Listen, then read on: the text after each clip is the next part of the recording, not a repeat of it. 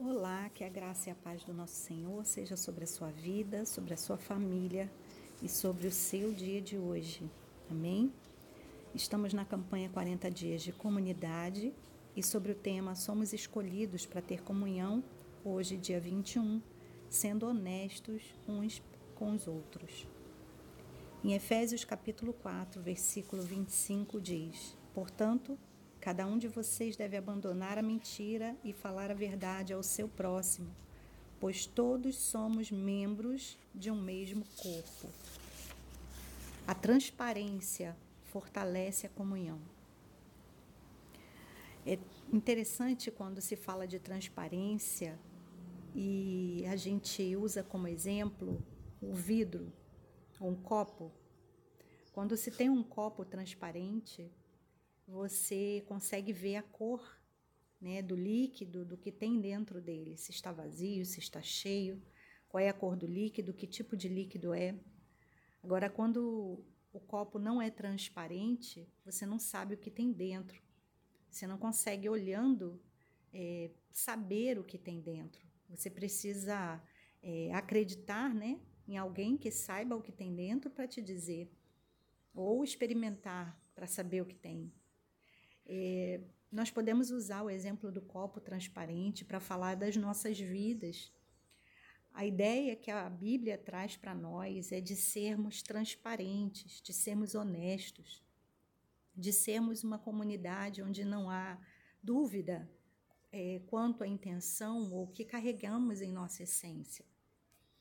Para isso, para que a gente possa viver de verdade, em transparência, é, que é uma grande, uma, um grande princípio para termos comunhão, é abandonar a mentira. Agora, nós sabemos muito bem que a Bíblia diz em João capítulo 8, versículo 44, que o diabo é o pai da mentira, que ele mente desde o princípio e que ele é o pai da mentira. Enquanto o próprio texto de João, capítulo 8, no versículo um pouco anterior, vai dizer que a verdade liberta. Ou seja, a mentira é a completa oposição, é a mais forte oposição à palavra do Senhor, a quem Deus é, a quem devemos ser por sermos seus filhos. Agora, a mentira tem duas faces: a face efetiva e a face velada.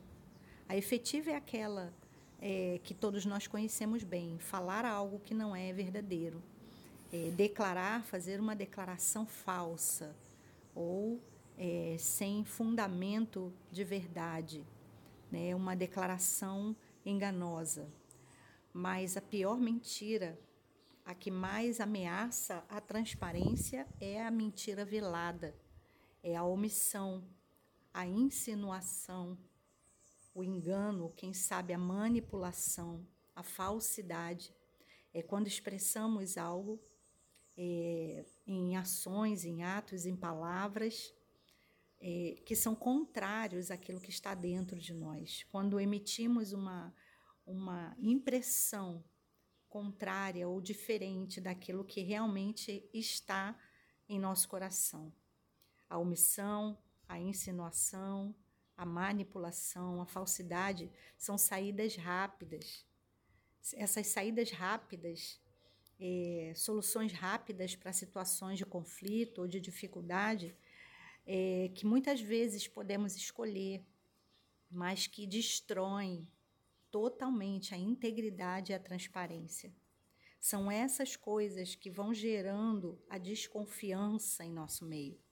É por causa dessa impressão é, de que se de que aquilo que está sendo dito ou apresentado não é total verdade, não está completamente claro para quem está próximo, ouvindo ou recebendo, essas coisas é que de verdade vão causando desconfiança e que vão gerando no corpo de Cristo é, um, um ambiente de de falta de transparência e de falta de comunhão.